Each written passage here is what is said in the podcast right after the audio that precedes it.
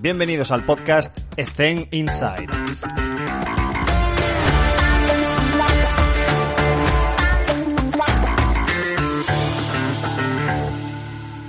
Muy buenas a todos y bienvenidos un día más a Ethen Inside. Está con nosotros Ana de la Fuente. Ana, ¿cómo estás? ¿Cómo te encuentras? Hola Alex, ¿qué tal?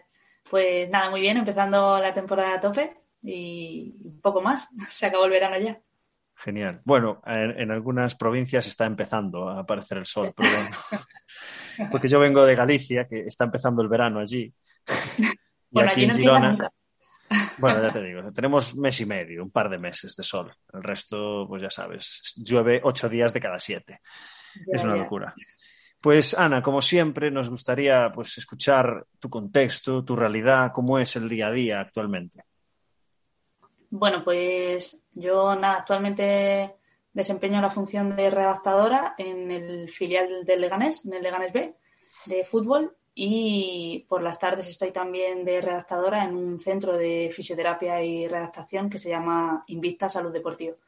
Entonces, nada, pues mi día a día, supongo que como el de todos los que trabajamos un poco en este ámbito, yo me levanto temprano para ir a la instalación deportiva eh, normalmente estamos allí entre las 8 y 8 y media, dependiendo del día. Hay día, días que tenemos que ir antes, dependiendo del trabajo que tengamos que hacer pre-entrenamiento y días que vamos un poquito después.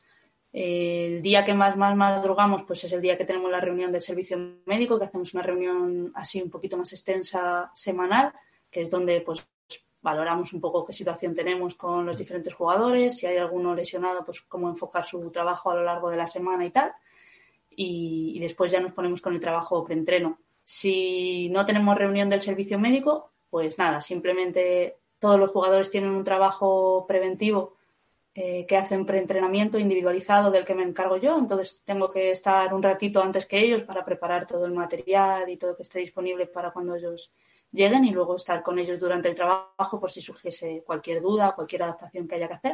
Uh -huh. Y luego dos días por semana eh, además de eso, hacemos algo de trabajo de, de, fuerza también antes de empezar el entrenamiento, que una parte la hacen con el prepa y, y otra parte la hacen conmigo. Y uh -huh. nada, luego estoy allí durante todo el entrenamiento. Eh, si hay algún jugador lesionado, pues trabajando con él lo que corresponda. Y si no hay ningún jugador lesionado, pues siempre hay algo que hacer, siempre hay algo que, que gestionar o que coordinar de cara a, a, la semana o a aspectos de recovery en relación con el partido o aspectos prepartido, etcétera.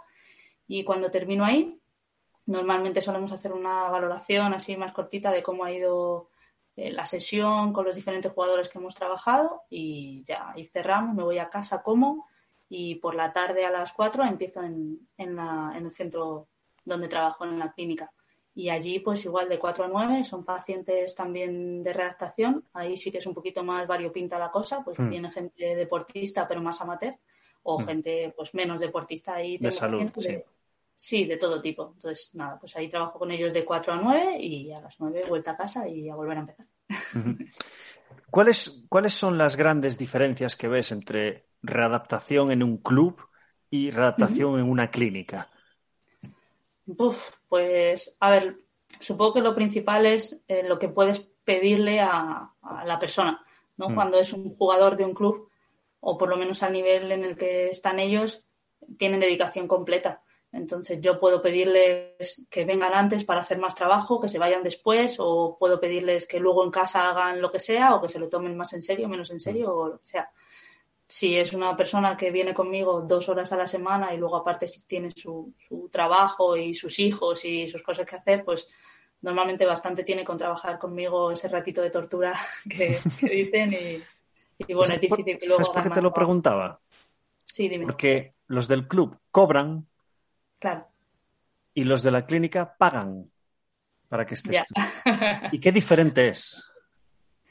A ver, es sí, la verdad que es, es, bastante diferente, sobre todo, pues eso, porque no puedes tener tanto tiempo a disposición para trabajar. Yo al mm. final con los jugadores trabajo seis días en semana mm. y, y, puedo trabajar lo que yo considere, puedo trabajar más tiempo, menos tiempo, dependiendo de la sesión que diseñemos con los pacientes de la clínica, si les digo que vengan seis días en semana, me van a decir que imposible. Entonces, ahí tienes que gestionar un poquito más. Intento mandarles trabajo para casa para que no trabajen solo un día o dos los días que vienen. Mm. Pero claro, es verdad que la, disposición de trabajo, la carga de trabajo y los estímulos que pueden meter son diferentes, claro. Y luego mucha gente tiene poca experiencia deportiva. Hay gente que viene que no ha hecho deporte nunca. Entonces, tienes que empezar desde mucho más atrás, los básicos, sabes que hay, hay cosas eh, que van a tardar muchísimo más en dominar, entonces, bueno, pues la complejidad del trabajo también es más, más mm. complicada. También es verdad que no tienen que llegar tan lejos algunos, que no me va a hacer falta que sprinten a 25 kilómetros por hora la mayoría, a lo mejor, pero, pero bueno, yo creo que lo más diferente es eso. Y em, hay mucha gente que me pregunta por, formación en readaptación.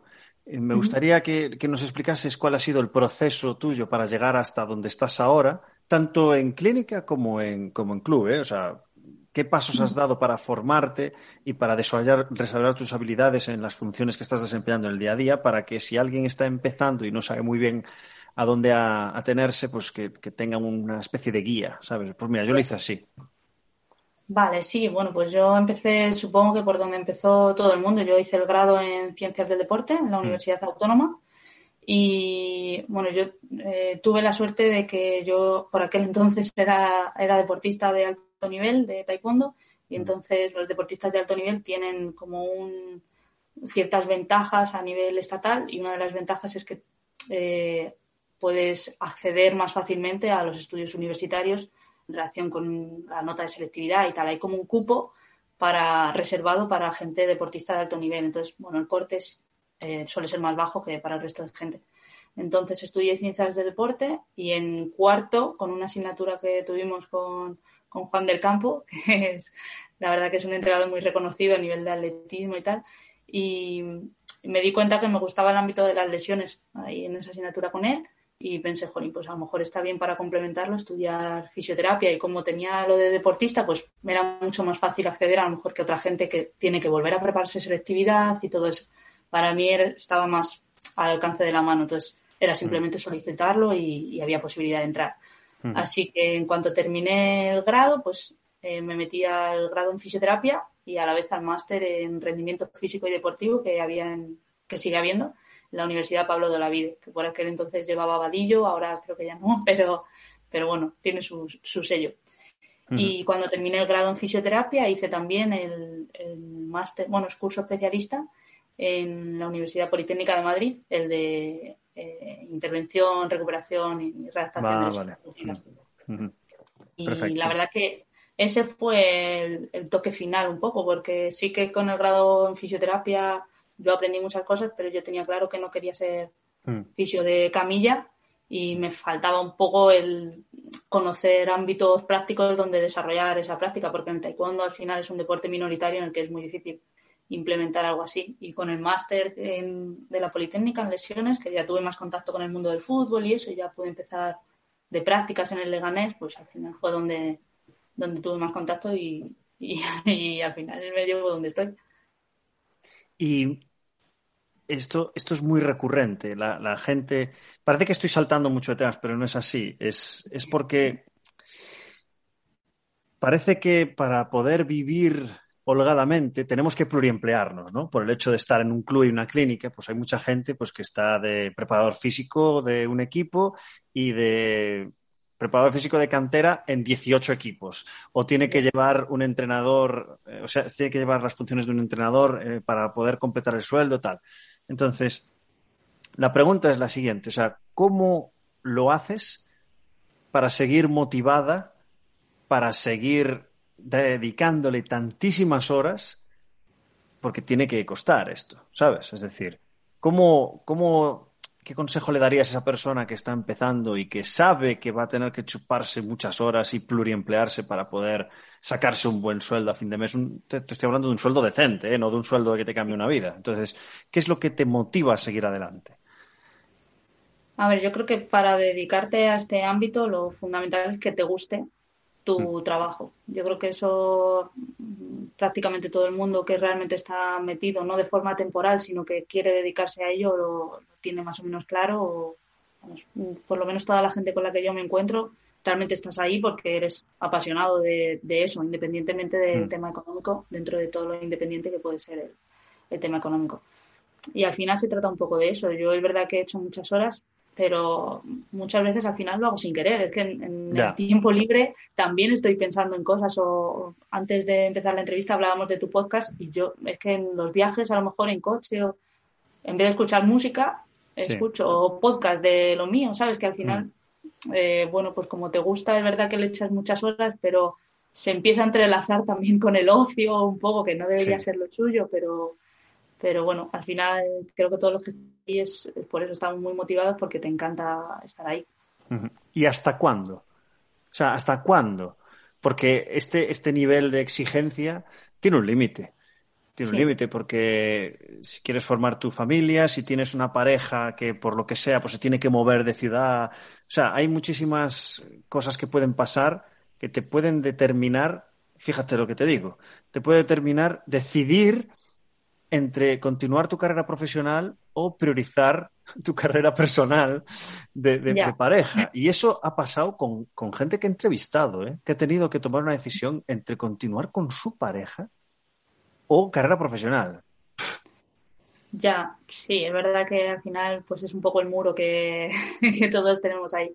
Yo tengo mucha suerte y mi pareja, la verdad que ahí no me puedo quejar, que siempre me entiende al 100% y no, no hay ningún problema en ese sentido. Pero supongo, por lo menos en mi caso, el hasta cuándo es hasta que me empiece a costar compaginarlo realmente con, la vida familiar y personal. Hmm. Ahora mismo yo es verdad que me pierdo fines de semana o, me pierdo tardes por tener que estar haciendo cosas de trabajo, pero es algo gestionable. Luego hay otros días que tengo, pero no podemos estar 24/7 con, con una dedicación plena. Tienes que conseguir llevar ese equilibrio entre lo personal y lo profesional. Yo ahora mm. mismo es verdad que estoy invirtiendo muchas horas, pero entiendo que también es el momento para hacerlo. Pues al final soy joven, estoy empezando mi carrera y es cuando hay que echar, cuando hay que echar todo. A lo mejor cuando tengo 40 años, pues tengo una hipoteca que pagar o unos hijos que atender y no voy a poder echar estas horas.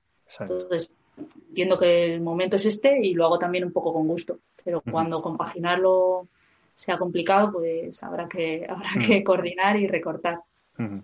Voy a redirigir porque lo personal va hacia más el final de la entrevista. Em, antes apunté una cosa que dijiste que me parece interesante, pero antes de nada, la primera pregunta es, ¿tú crees que los preparadores físicos entrenamos primero en base a nuestros gustos? O sea, a mí me gusta entrenar así. ¿Sí o no? Sí, uh, sí, realmente sí, claro. Vale, la pregunta es, ¿qué porcentaje de de lo que te gusta del taekwondo y del ah. entrenamiento del taekwondo has integrado en los entrenamientos de fútbol? Pues supongo que bastante, sobre todo en las cosas que son parecidas. Al final el contexto específico es muy, muy diferente, pero todos los deportes hay cosas que se tocan. Yo, por ejemplo, cuando hacemos trabajo de movilidad de cadera, los jugadores que quejan, jolín, pero ¿cómo voy a hacer esto? Si es que esta movilidad es imposible que yo la tenga, ya. pero yo, es verdad que vengo del taekwondo, que necesitan mucha movilidad a nivel de miembros inferiores, especialmente de la cadera, entonces tengo mucha batería ahí de, trabajo para poder implementarles a ellos y la verdad que, que, nos está yendo bien. Entonces, bueno, a lo mejor es algo que a otras personas no, no se les mm. habría ocurrido de inicio y yo he tenido la suerte de poder sacarlo de ahí. Y aparte de eso, pues trabajo de fuerza y muchas cosas parecidas. Al final son acciones explosivas, trabajo intermitente en cierto sentido, aunque es verdad que el taekwondo ha cambiado mucho y son esfuerzos mucho más cortitos, pero se parece, se parece mucho en las demandas de fuerza que tenemos, quitando que no hay carrera y tal. Y entonces todo lo que puedo, pues sí que, sí que es verdad que se integra. Hay muchas veces que ha salido en el podcast el tema de la ley de Pareto, el 80-20 y todo esto, y a mí me queda clarísimo que yo lo comparto, este 80-20, pero siempre se ha hablado desde el punto de vista del deporte colectivo, no individual. ¿Tú lo compartes igualmente en individual o hay más un 70-30, un 60-40? A ver, yo supongo que no depende tanto del deporte como del, contexto, a lo mejor, de los deportistas con los que estés trabajando mm. y tal, pero sí, yo creo que en realidad es lo mismo. Mm. Que al final un deporte colectivo individual, sobre todo lo que cambia es en el, en el contexto real, en la información y la cantidad de estímulos que tienes que atender, mm. pero en el resto, de verdad que es parecido realmente.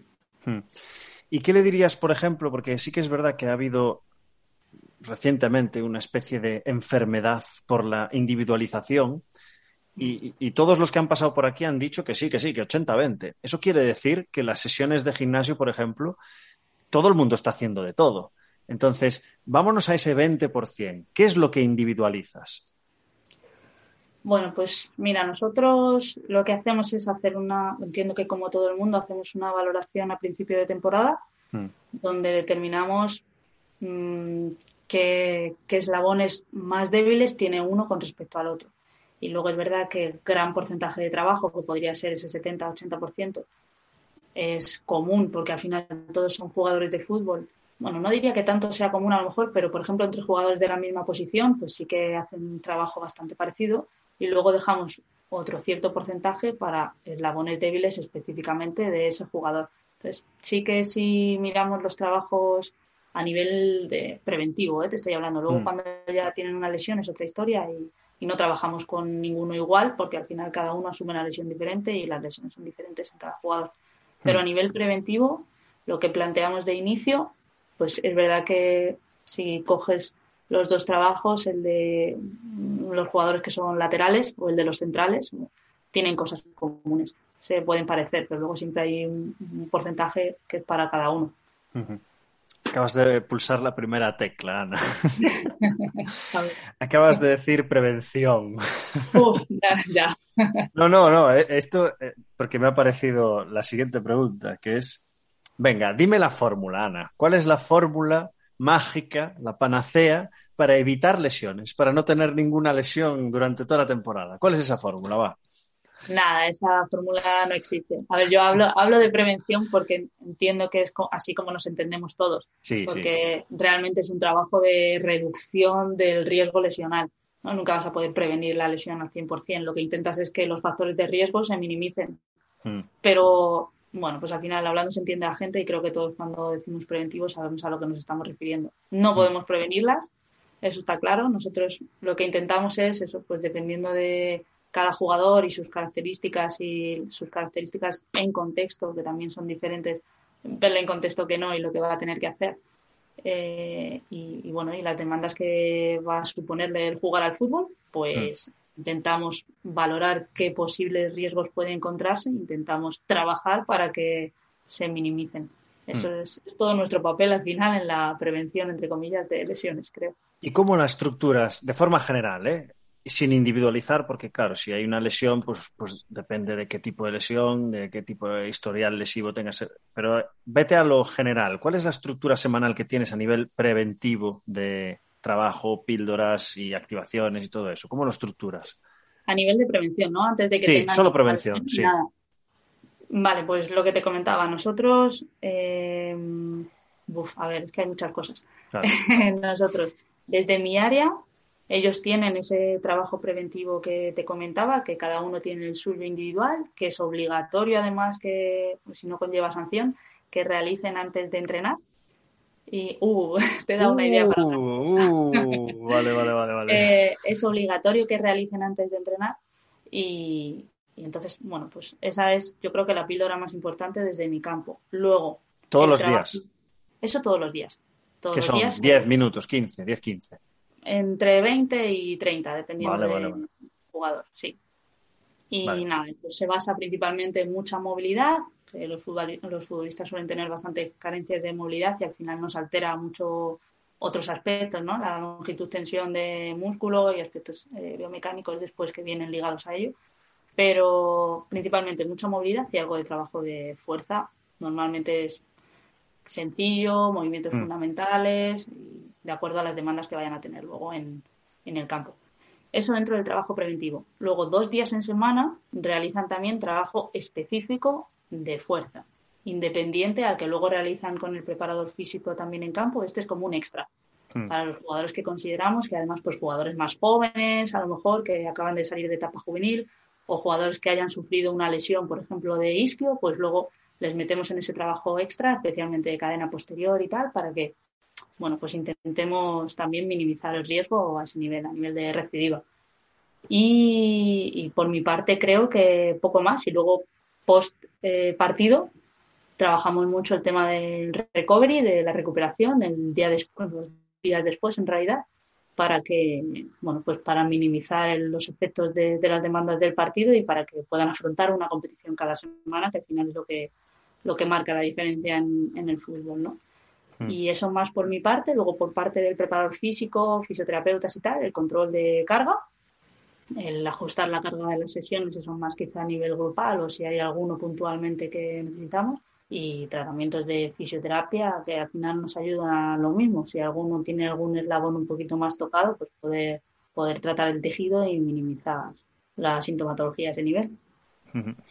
El match day... Sí, sí, sí, sí, tan. Te pregunté la estructura y me lo has eh, puesto todo perfecto amueblado, todo muy bien amueblado. Eh, tengo una duda. El match day más uno, o sea, los recoveries que haces de partido, uno más, uno más dos, eh, son obligatorios. O sea, el más uno es obligatorio, por ejemplo, es voluntario. No, no, es obligatorio. Nosotros el día después de partido entrenamos. Lo que pasa es que esa sesión es de recovery. Hmm. Entonces, nosotros normalmente lo enfocamos, hacemos eh, una sesión que conlleve algo de trabajo de fuerza compensatoria, luego algo de normalmente es carrera continua, algo más aeróbico. Hmm. A veces lo hemos sustituido por bici en momentos de, mucha carga neuromuscular y tal, pero normalmente es carrera continua. Eso lo lleva el preparador físico a los diferentes ritmos que él considere según las cargas de trabajo. Y hmm. luego pasan a trabajar con el servicio médico y lo que hacemos con ellos es una continuación de la sesión que conlleve más tema eh, trabajo de musculatura central del core, eh, movilidad y neurodinamia, algo más tipo estiramientos, algo mm. así. Y luego después de eso eh, ya pasa con el fisio el que considere que, necesita además de eso algo de tratamiento de fisio. Eso en el más day más uno. Mm. Luego el más day más dos es el día que se les da de descanso, pero cada uno tiene un trabajo individual para hacer en casa en, ese día, a lo largo de ese día, cuando considere, pero que nos ayude todavía más al recovery, porque al día siguiente ya es cuando empezamos realmente la carga fuerte de la semana. Y una duda, quizás en el, corrígeme si me equivoco, quizás en el fútbol no pasa tanto, pero en básquet es una problemática con la gente que está em, lesionada o no apta para hacer la sesión grupal íntegra con el equipo. Y es que muchos entrenadores piden que esta gente lesionada esté en la sesión viendo la, táctica colectiva, el plan de partido contra el otro equipo, cosas importantes. hay muchas veces que yo estoy entrenando a una lesionada, haciendo una adaptación o, protegiendo a una jugadora, haciendo un porcentaje más bajo de sesión con respecto al resto, y de repente, ¡eh! ¿Qué tiene que ver esto? Y yo, vale, se acaba el circuito rápidamente, vaya a ver. Entonces, esto, esto ocurre en fútbol. Mm, bueno, pues la verdad que no sé si al nivel que, comentas tú en básquet, o por lo menos lo que yo me he encontrado con, los diferentes entrenadores con los que he estado. Em, sí que evidentemente si el jugador va a jugar en breve, si por ejemplo ya esa semana va a estar disponible, pues lo ideal es que esté presente en los temas tácticos que se planteen, pues dependiendo del día, cuando haya un poquito más de carga táctica o estratégica, lo lógico es que, que intente estar. Entonces, nosotros la verdad que no solemos tener mucho problema, por lo menos ahora que hace buen tiempo, porque todo el trabajo de redactación lo hacemos en campo. Aunque mm. sea trabajo más analítico, más de fuerza, más primeras fases, sacamos material al campo y lo hacemos en el campo, con lo cual realmente están viendo el entrenamiento. Mm. Cuando hace mal tiempo lo tenemos un poco más complicado, porque si es algo que queramos hacer en gimnasio, pues tiene que andar bajando y subiendo y no, no está al lado, no se asoma al gimnasio y ve el campo y andando, pero no, no, lo ve desde ahí. Entonces, bueno, pues ahí es un poco más difícil de gestionar, pero la verdad que con, con el entrenador con el que trabajo actualmente, con, con, Carlos Martínez, que la verdad que tenemos mucha suerte en todos los aspectos, pero en ese, en ese es uno de ellos. No, él no pone problema, él confía plenamente en nuestro trabajo, si está trabajando con nosotros entiende que no hay problema y nosotros de todas formas sabe que intentamos siempre que, esté visualizando todo lo posible. Por ejemplo, el día de la estrategia más a balón parado y tal, nosotros intentamos que para entonces el jugador haya terminado la sesión para que pueda verlo. Si tenemos que quedar con él antes, pues quedamos antes, pero Perfecto. pueda estar ahí. Perfecto. Em, la sanción, Ana. Ah, se puede contar. Si se puede contar. ¿Qué pasa ahí? ¿Qué, qué, andáis sancionando ahí a la gente? ¿Pero qué pasa? No, a ver, realmente son sanciones simbólicas. Ten en cuenta que nosotros trabajamos con un filial que son chavales jóvenes, que el grueso de la plantilla son sub-23. Entonces, bueno, es verdad que... Disciplina. Claro, es simplemente disciplina como con cualquier otra cosa, como con la puntualidad o etcétera. Nosotros ponemos una sanción simbólica dentro del código ético que tenemos para Monetaria, económica. Normalmente es económica, pero bueno, pues se puede, dependiendo del acto sancionable, pues se valora. Pero sí, lo incluimos dentro de, pues todas las normas que consideramos, lo, votamos entre todos, tanto cuerpo técnico como jugadores, y consideramos que el hacer preventivo era obligatorio y, hmm.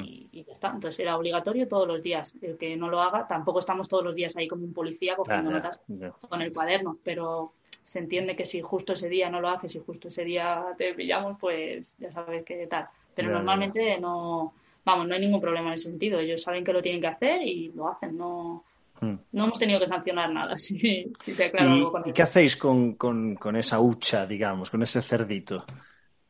Ah, ¿Hacéis... Pues supongo que como todos los equipos, al final eso se queda ahí para, si luego hace falta algo para el equipo, pues es un, claro. un monto del que tirar, ¿no?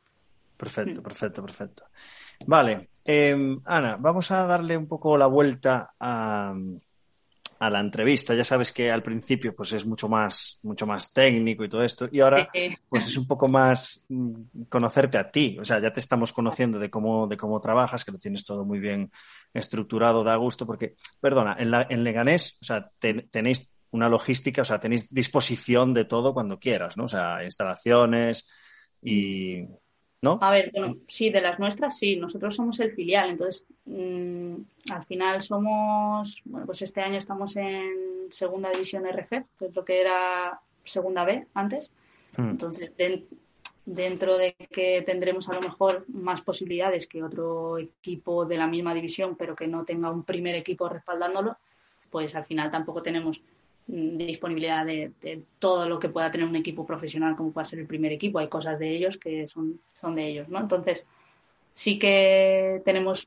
bastante, bastantes posibilidades en el sentido, sobre todo a nivel de recursos humanos, tenemos la suerte de que somos un cuerpo técnico y un servicio médico bastante, no sé si grande, porque a mí siempre me parece poco, pero bueno, tenemos tenemos la suerte de que, de que en ese sentido podemos contar con, con toda la gente necesaria. Al final somos en el servicio médico somos dos fisioterapeutas y dos, tres redactadores, porque hay uno más de el redactador del juvenil A, está también de apoyo con nosotros. Entonces, mm, bueno, pues al final son, son bastantes manos que entiendo que en otros clubes no podrán tener. Y a nivel de instalaciones, sí que, bueno, pues tenemos nuestro, nuestro campo y nuestro gimnasio, nuestra instalación y luego todo el material que, que conlleva. No tenemos a lo mejor, no sé, materiales de última tecnología como pueda tener un equipo de primera o segunda división, pero tampoco podemos quejarnos realmente.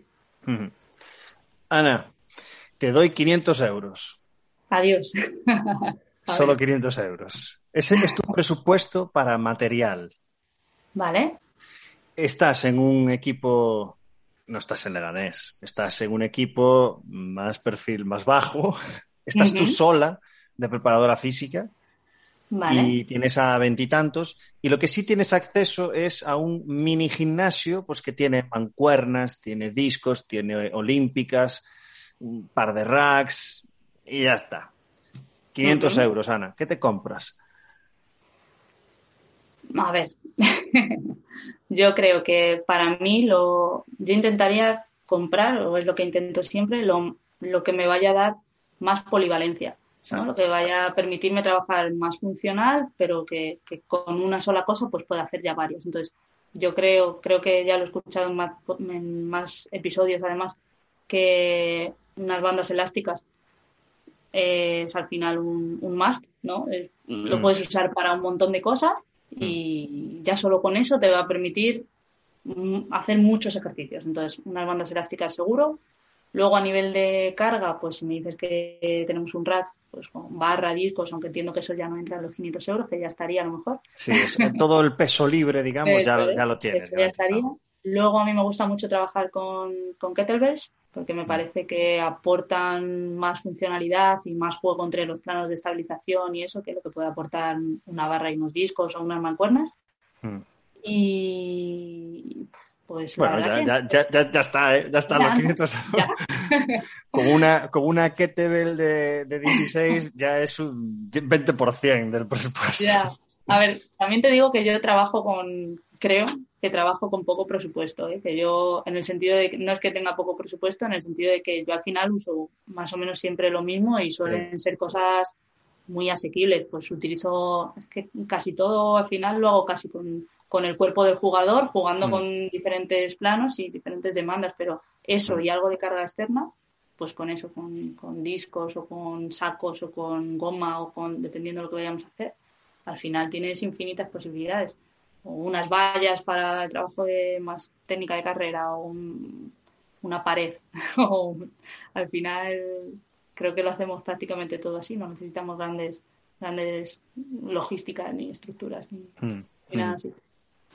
Y, o sea, cuando esto se, trabaja mucho también, eh, o, sea, se hizo mucho en el podcast, es la pregunta de, pues, ¿qué te gustaría haber sabido cuando empezaste? ¿no? Porque ya sabes que sales de la facultad sin, sin, tener ni idea, sin tener ni idea, dando palos de ciego. Y, y, esa curva de aprendizaje es muy grande y muy larga. ¿Qué te hubiese gustado saber desde el principio? Mm, bueno, pues a ver, yo creo que realmente algo que siempre hablo con así con mis compañeros o con la gente allegada que creo que falta en el, en el grado es que nos enseñen un poco a, gestionar personas, hmm. esos aspectos más sociales, de porque sales con mucho conocimiento teórico sobre diferentes metodologías de entrenamiento o trabajo de fuerza o, hmm o aspectos fisiológicos en relación con las respuestas que conlleva ese tipo de trabajo y tal, pero al final trabajamos con personas todo el día. Entonces, el cómo tú comuniques a esa persona lo que quieres que haga, lo que quieres que consiga, cómo vas a enfocar el proceso, cómo no, lo que, o intentar hacerle entender lo que le está pasando, lo que no está pasando, creo que va a ser totalmente determinante en el proceso y eso no mm. se ve en, el grado. Entonces, es algo que yo eché mucho de menos al principio, creo, porque tardé en darme cuenta de, que, de, la importancia que tiene eso. ¿no? Al principio sales de la carrera pensando que sabes mucho de muchas cosas, que luego en realidad no sabes nada, pero tú ya piensas que sabes mucho. Entonces, eh, es, creo que lo más difícil, aunque sepas cosas, es hacerlas llegar, el ganarte la confianza de ese jugador o de ese deportista y que, que se ponga a tu disposición para hacer el trabajo como tú le pidas y, puedas tener tú el feedback adecuado también de qué está pasándole a él por la cabeza, qué sensaciones tiene y que creo que los procesos comunicativos y sociales al final marcan la diferencia y sobre todo en el ámbito de las lesiones incluso más y no tenemos formación sobre ello. Totalmente. Me acabo de acordar de cuando hice la entrevista a Alan Stein que es de las primeras, este, entre las diez primeras ya, hace un par de años. Y decía, we connect first and coach second. Y es toda la puta razón. No podemos, no podemos enseñar nada si no conectamos con esa persona. Y para empezar a conectar con una persona, lo primero es hablar con ella, conocerla, saber cuáles son sus gustos, sus manías, su cultura de trabajo y, esta es mi opinión, y adaptarse a lo, que ella está, yo hablo en femenino porque estoy en femenino, a lo que ella piensa que es bueno para ella. Y me ha pasado gente con, con rotulianas haciendo leg extensions porque su preparador físico personal le decía que los tenía que hacer. Entonces, claro, tienes que ir, como decía eh, Francesco, el que estaba en Toronto Raptors, italiano, decía que yo lo que voy haciendo es, eh, voy dando vueltas alrededor de, del deportista. Y de vez en cuando le digo una cosa. Y después de un rato, pum, le digo otra. Y poco a poco vas configurando a ese deportista para que vaya haciendo lo que tú consideras que va a ser mejor para él. Pero sí que es cierto que no nos enseñan ningún tipo de estrategia, herramientas, eh, inteligencia emocional para saber lidiar con estos problemas. ahora mismo, bueno, no sé si quieres decir algo No, no, sí, sí, que, estoy totalmente de acuerdo contigo y que creo que además se junta con, la actitud que suele, solemos tener cuando sales de la carrera, que tú crees que sabes además muchas cosas, mm. y se junta con el querer hacer muchas cosas, y al final es una sobrecarga de información al deportista con, una metodología de comunicación un poco deficiente, entonces muchas veces conseguimos el efecto contrario al final. Mm. Por eso es bueno que incluso cuando estés en INEF te metas en el barro directamente para poder hacer esa curva de aprendizaje pues un poco más pequeña, porque es que si no vas a salir de INEF y si te viene la oportunidad de estar haciendo unas prácticas, pues yo que sé, aquí en Coruña, que estamos, bueno, estoy en Girona, pero me refiero, eh, yo que soy de Ferrol, si, puedes hacer las prácticas en el Depor y, no tienes unas habilidades previas eh, pseudo trabajadas, pues joder, no, no vas a tener la oportunidad. Pero tú imagínate que llegas eh, a hacer unas prácticas del deportivo teniendo la experiencia que tienes ahora, Ana. Hostia, cambia mucho la historia, porque tú ya sabes cómo hablar con el deportista, ya sabes cómo hablar con tu jefe, ya sabes cómo negociar, ya sabes cómo compartir, y esas habilidades que a veces son intrínsecas y que no sabemos que las tenemos. Necesitas muchísimo tiempo para desarrollarlas, por eso métete en el barro el primer año de carrera si realmente tienes claro lo que vas a hacer, lógicamente.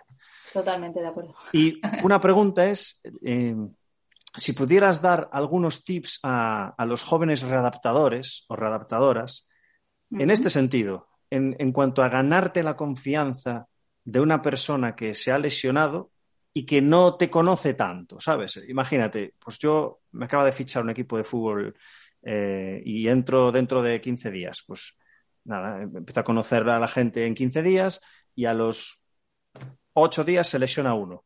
Pum, tengo que empezar la adaptación con él de larga duración consejos, tips de cómo ganarte la confianza poco a poco de esa persona para que vaya haciendo lo que tú consideras que es una buena readaptación?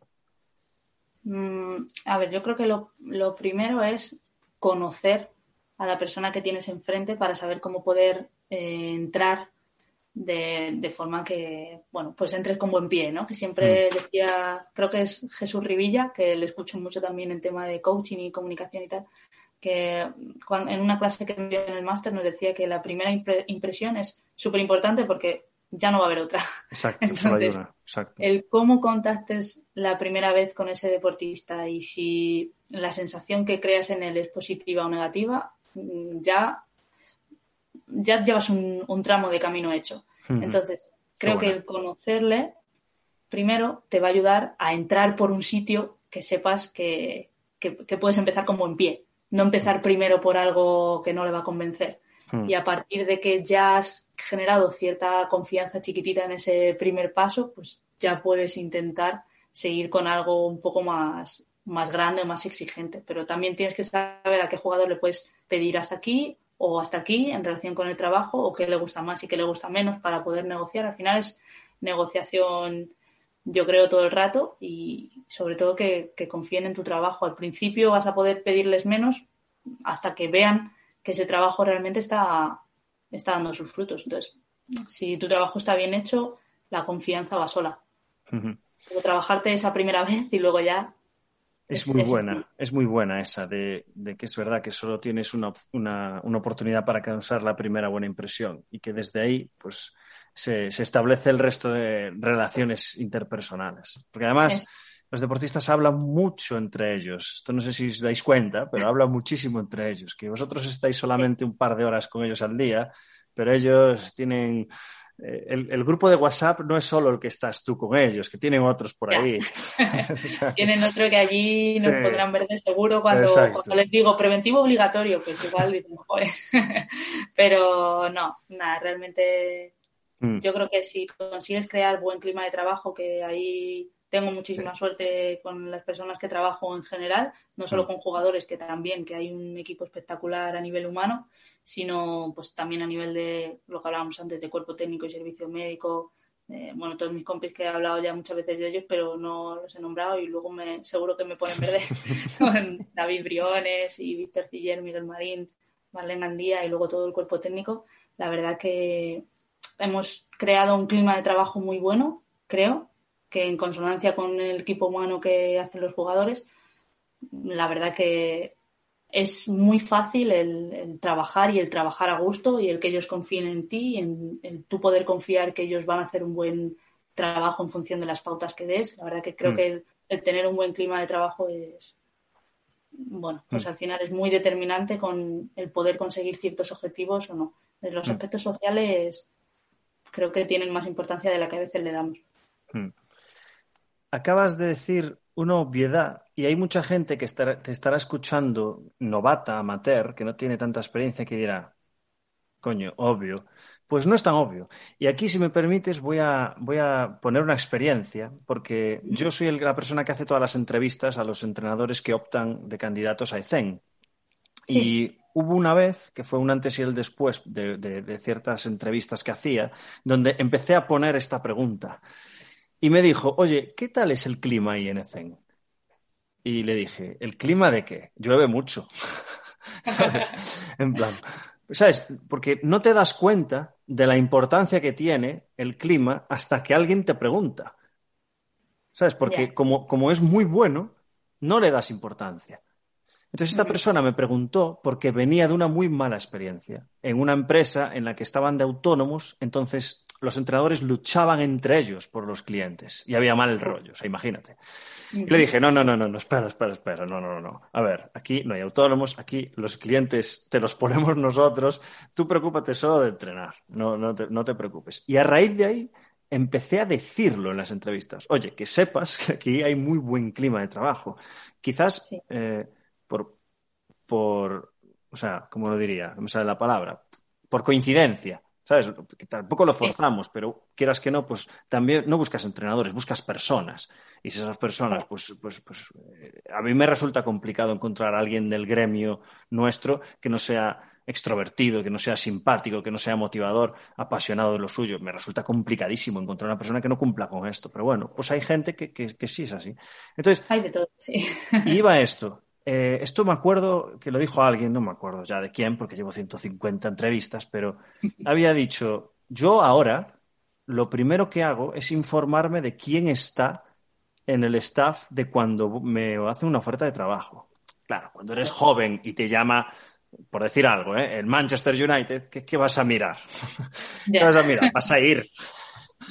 Pero gente que ya está en una posición, pues sí que ve muy importante decir, eh, déjame, déjame ver quién está, eh, porque, porque, quiero, quiero vivir tranquilo, quiero trabajar a gusto y estas cosas, pues en, ocasiones no, es fácil convivir con gente pues, que no comparte tus ideas o que tú no eres capaz de ceder en ciertas cosas y, el clima se convierte en, problemático.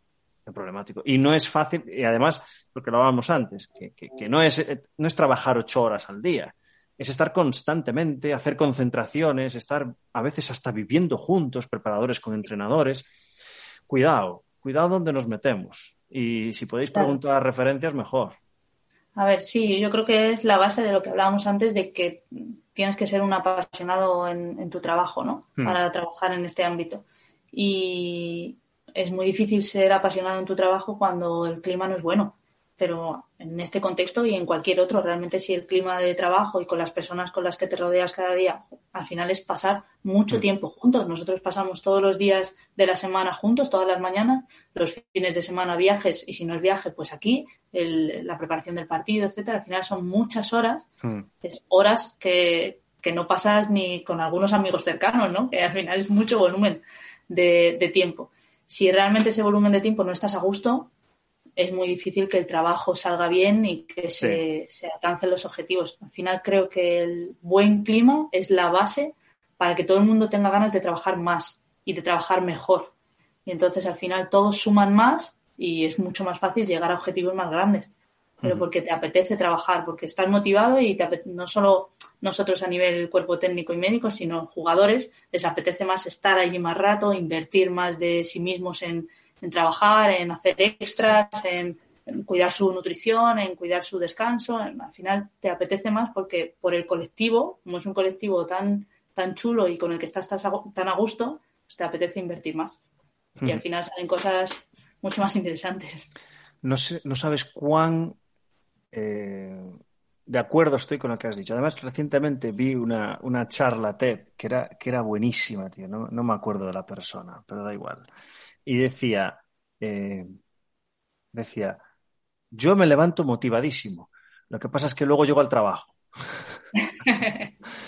y es literal, y es, o sea, literal, me refiero, que, que, es literal, o sea, la gente está motivada. Lo que pasa es que, y, y, además, hostia, me acuerdo, ponía un slide y decía, nadie se levanta de esta forma. Y aparecía un slide de una ciudad y en primer plano una paloma con el título, a ver en quién me, a ver en quién me cago esta noche. ¿Sabes? En plan. eh, esto, esto, es así, para motivar a la gente tienen que tener un motivo. Esto es así. El resto claro, es animar y dar palmaditas. Yo creo que realmente en nuestro contexto mmm, tenemos que estar. Es, bueno, a ver, iba a decir, es difícil no estar motivado, no es que sea difícil no estar motivado porque entiendo que depende de las condiciones que tú tengas. A lo mejor si las condiciones claro. son malas y el clima es malo, pues no te apetece. Pero hmm. creo que somos afortunados en el poder trabajar en algo así, en el contexto deportivo, hmm. con, con, deportistas profesionales. O, no sé, creo que es un trabajo que no tiene nada que ver con otros trabajos que tengas que estar ocho horas haciendo un trabajo repetitivo, mecánico. Al final esto es cada día diferente y una cosa que me gusta a mí mucho de, de este trabajo y de, de algunos trabajos en, en, general, ¿no? Pues como el ámbito de no solo el deporte, sino la educación o incluso la fisioterapia y tal, es que siempre basa por un objetivo. ¿No? Siempre en la fisioterapia pues es que el paciente esté mejor. En, en, el ámbito del fútbol, pues resultados competitivos, o en mi caso redactación, que ese jugador esté mejor que antes, ¿no? Para poder jugar. En el ámbito de la, la, educación, pues que los niños o adolescentes o lo que sea alcancen X aprendizajes. Al final son trabajos sí. que siempre es perseguir un objetivo, con lo cual implica crecer. Te pasas todo el año o toda la temporada o toda la semana, visto en pequeñito, intentando crecer hacia algo. Y creo que eso es lo más llamativo de nuestra profesión. Otras profesiones no, no vas hacia ningún lado, no te estás dirigiendo hacia nada.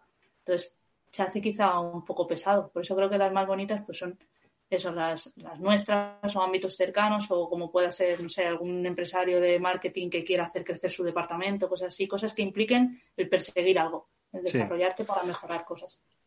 Totalmente de acuerdo. Agarrarse a algo motiva a la gente a pasar a la acción. Esto, esto es así. Entrenar por entrenar, poner objetivos subjetivos eh, que, que, sean.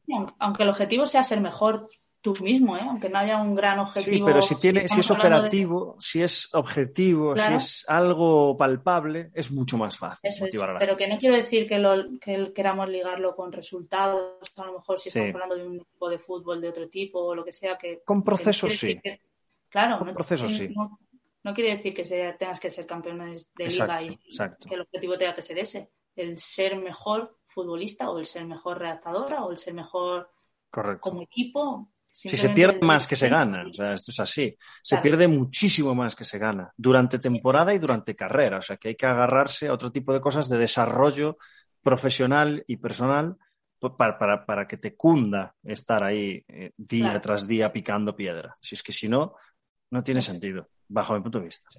Y además tenemos la suerte de, Juan, y trabajas al aire libre. Yo ahora cuando salgo por las mañanas al campo digo, mira, césped, sol, buen tiempo y además deporte, gente implicada, buen clima. Y al final... Yo tengo bueno, mucho de eso. Yo estoy blanco, estoy en un pabellón, me llueve. Todo mal. No, no, yo siempre fui muy, muy finolis, ¿eh? Yo lo de, lo de fútbol, barro, lluvia, yo siempre fui de pabellón, pabellón. Yo, yo era, ¿eh? Yo tengo que decirte que la frase que, cuando llueve, la frase que más digo por allí en broma es, madre mía, si yo hubiese sido deportista outdoor, habría dejado el deporte a los 13 años. Siempre digo esto. Pero, porque mi deporte era de interior y ahora cuando llueve digo, madre mía, ahora una hora y media ahí bajo la lluvia y tal. Ya. Pero bueno, al final, sarna con gusto lo pica. La gente se adapta, la gente se adapta sí. a todo. Entonces, si estás acostumbrado a eso, ya ni, ni te das cuenta de que llueve prácticamente. Nada, los jugadores siempre dicen, si estos días son los mejores para entrenar. Hmm. Al final, cuando más, mejor se lo pasan. Están más frescos, están más frescos. Sí. Ana, última parte. Eh, sí. Bibliografía recomendada. Que, que, que, te haya influido. Te haya influido. Vale. O sea, no recomendada en plan profesional. Claro, es que esto me lo corrigió Mark. Eh, me dijo, yo qué sé, no sé en qué, en qué contexto estás, no sé qué estás buscando, no sé qué objetivo tienes. Yo te puedo decir lo que me ha influido a mí, o sea, que claro. la que te haya influido. Claro, a ver, yo uf, uh, sin número de, de, opciones, ¿no? Te puedo decir así al azar mucha. no, concrétame en dos, venga. o, en uno, o en uno si quieres. muy difícil. Es que, mira, ¿sabes lo que pasa? Que yo me leo, normalmente me leo muchos libros y además varios a la vez. Sí. Suelo coger algo más de tipo profesional, algo más tipo novela y algo más, no sé, de desarrollo personal o algo así. Tengo como varios y dependiendo del modo en el que esté, pues uno u otro. Entonces, uno solo es difícil. El que, pero el que bueno, te más haya... nivel- Sí, dime, dime. dime.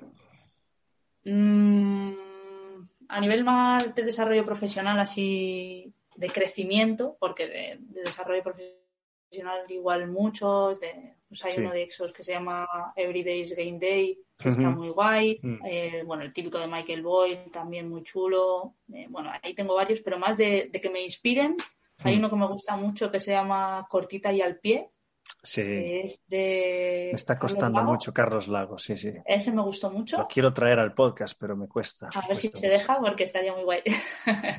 Cortita y al pie también, que el otro día lo nombró alguien también en otro episodio, no sé cuál fue. Salió, salió bastante. De hecho, no, no salen sus libros, sino que salen los libros de Carlos Lago.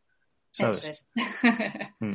Pues sí, sí, ese me gustó bastante también. Y a- hace poco me he leído, hablando del tema social que hablábamos, me he leído, ¿cómo se llama? Algo de cómo hacer amigos, eh, algo así creo que se llama, cómo hacer amigos de Dale Dale- Carnegie, sí. Ese es, ese es. Y la verdad que Denso, de- denso. denso, Letra muy lo- pequeñita. letra pequeñita y los ejemplos más del ámbito empresarial Mm. y cosas así. Es verdad que no es del tema deportivo, pero hay detalles Muy clave muy chulos para eso, pues, la gestión de la comunicación, la gestión de las personas y tal, que dentro de que hay cosas que no vas a poder aplicar a nivel de conversaciones o de intentar venderte o así, siempre va a haber siempre va a haber cosas que te van a dar ideas para poder mejorar pues eso, el, el trato con, con personas que al final es en lo que se basa nuestro trabajo. Una de las, por- porque además eh, es un libro que releí eh, cruzado eh, hace poco y, y utilicé, la que más utilicé, que, que más así recuerde, hay algunas que igual las usé de forma sin darme cuenta, ¿sabes? Pero la que usé en plan forzada fue la del hijo que se meaba en la cama. ¿Te acuerdas? Sí. Exacto. Tienes la- lo que hacía la madre, no sé si lo conté en el podcast, porque hablo demasiado, pero ya no me acuerdo. Da igual, lo cuento rápido. Era si, el, ni- el niño de la madre, y tampoco sé si es una historia real, pero es literal. La madre veía que su hijo se meaba en la cama constantemente. Entonces lo que hizo fue, vamos, hijo, vamos a la tienda de colchones y vamos a comprar tu colchón. Sí, sí, tu colchón. Entonces fueron allí y dijo, ¿cuál te gusta? Ah, pues me gusta este. ¿Estás seguro? ¿Quieres este, este, es tu colchón? ¿Lo quieres? Sí, pues toma, vete a pagar. Entonces fue allí, pagó tal y no se volvió a mear en la cama. Anécdota, moraleja. Si tú enseñas o educas o entrenas gente, pero no le haces partícipe en ningún caso, como por ejemplo comentabas tú en las sanciones, Ujú. donde se- era por votación y no era impuesto, es su régimen interno, no el tuyo impuesto. Y el hecho, le, le estás dando un posesivo al régimen y seguro que eso de forma indirecta e inconsciente les ha hecho que se hayan retenido más con el régimen, porque los has hecho partícipes. Y eso es, es una herramienta de las varias que tiene el libro, que es denso y duro de leer, porque es letra muy pequeña, pero hay muchas cosas que son muy útiles. Un. Mira, y eso, eso me ha recordado también a otro libro, también habla de algún, algún ejemplo así, y más en lo deportivo. Un Mm. libro, bueno, no recuerdo en cuál de los dos es, de Pep Marí, que es psicólogo deportivo. Bueno, pues tiene dos, tiene muchos libros, pero los dos en los que estoy en duda de dónde salen anécdotas de este tipo es Liderar equipos comprometidos o eh, otro que se llama Equipos campeones.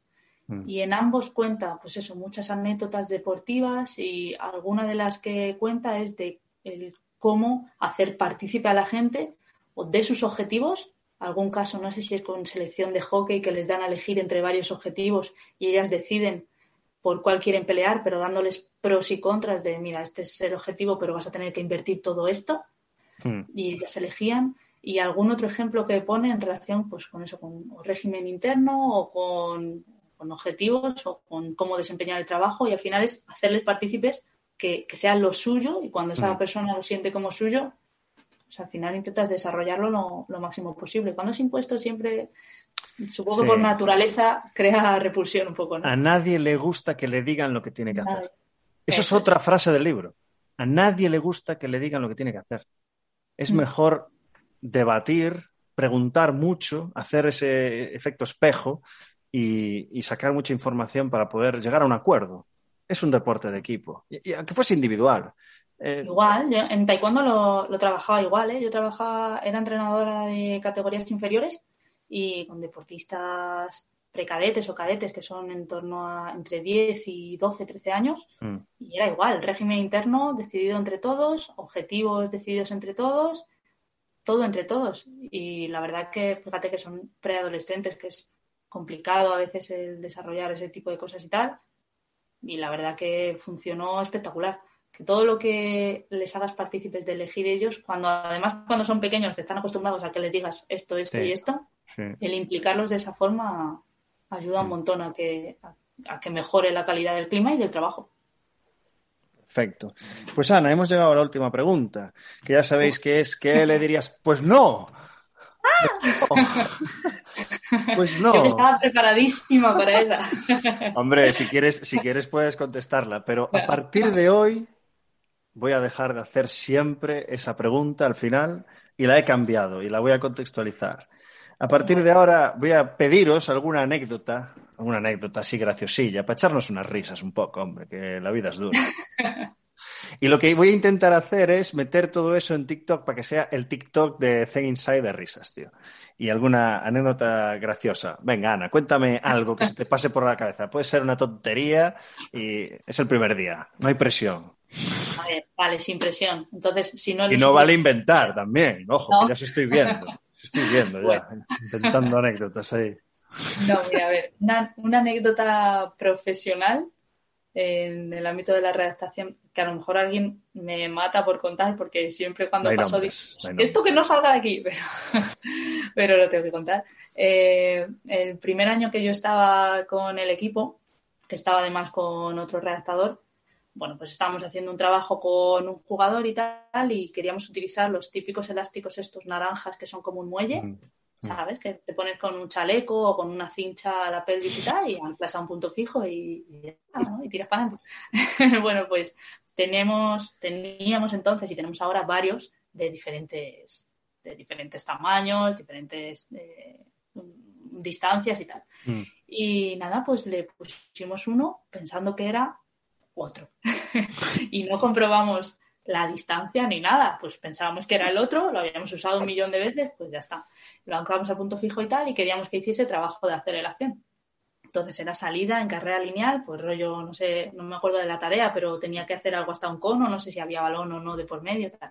El caso es que, pues le dijimos a tope, ¿eh? que ya es, tienes que salir a toda leche hasta el cono, aceleración a full. Bueno, pues salió a full y le pegó un tirón para atrás porque llegó al tope, estaba al tope mucho antes de lo que pensábamos y se dio una leche para atrás, o sea, salió rebotado, casi atraviesa la valla en el otro sentido y es como la caída más recordada de, la historia entre los que estábamos ahí presentes y la recordamos, ¿no? Fue, la verdad que fue terrible y además había vídeo porque estábamos grabando la tarea por algo, no recuerdo qué estábamos haciendo y encima quedó, quedó el vídeo registrado, pero es top secret, está por ahí escondido. No, no te lo iba a pedir. Este pero moraleja que, que compruebes el material siempre antes de utilizarlo porque es siempre malísima imagen realmente si no nosotros no hubiésemos tenido confianza con ese jugador. Claro, al final he hecho una risa y no pasó nada. Se levantó del suelo partiéndose de risa, nosotros preocupadísimos, ¿estás, bien? ¿Te has, te has hecho daño? Bueno, porque el golpe, fíjate, de un elástico de esos largos, cuando llega al tope, se fue para atrás, distancia interesante. A partir de entonces ya compruebas siempre. Siempre, siempre, siempre antes de empezar les digo, camina a ver dónde está el tope rígido y ya luego vemos. Sí, sí. Qué bueno.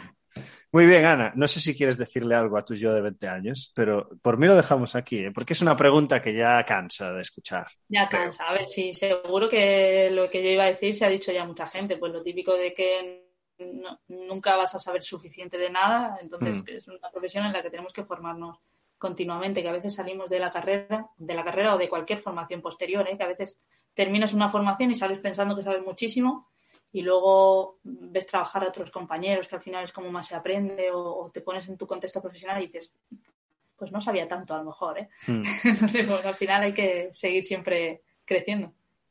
Si una formación hmm. no te hace sentir ignorante, es una mala hmm. formación. Es verdad. Porque tú tienes que salir de una formación pensando que eres un inútil y que no tienes ni idea de, entrenar. Te tiene que poner en ese, en ese contexto. Si no, no has perdido tu tiempo y tu dinero.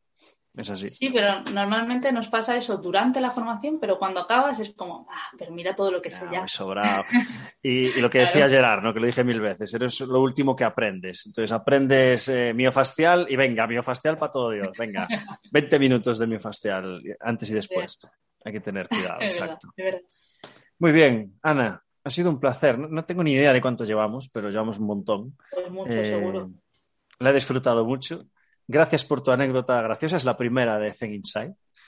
Y no sé cuándo, no sé cuándo las, las empezaré a colgar, darme tiempo. A ver si empiezo en octubre o así, ¿sabes? Porque también necesito recabar, no empezar directamente con uno que si no tengo mucha presión. Ah, y otra cosa, que acordaros que tenemos la newsletter activa eh, o sea, activa. Aún no envié nada, que ya sé que hay mucha gente que está apuntándose a la newsletter y Ana ha sido una de esas personas eh, altruistas que nos ha compartido información que la recibiréis si os suscribís a la newsletter. Ya sabéis que en la newsletter única y exclusivamente mandaremos lo que nos aporten los entrevistados. O sea que os recomiendo que os apuntéis, pues porque de todos los entrevistados les voy a pedir, oye, compárteme algún recurso útil, ¿sabes? No voy a pedir papers ni estas cosas, pero sí cosas que sean eh, incluso propias. Las, Ana nos comparte infografías suyas propias, elaboradas por ella, que, te hacen eh, una guía.